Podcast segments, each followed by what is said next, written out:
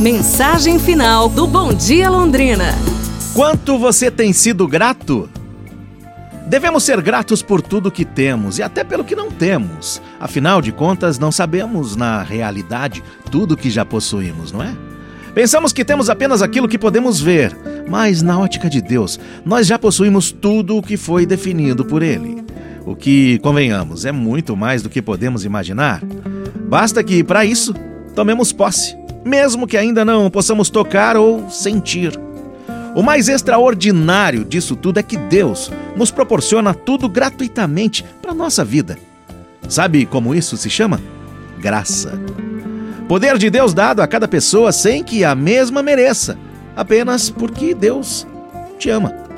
Aí eu pergunto para você: como pode haver alguém que não tenha gratidão?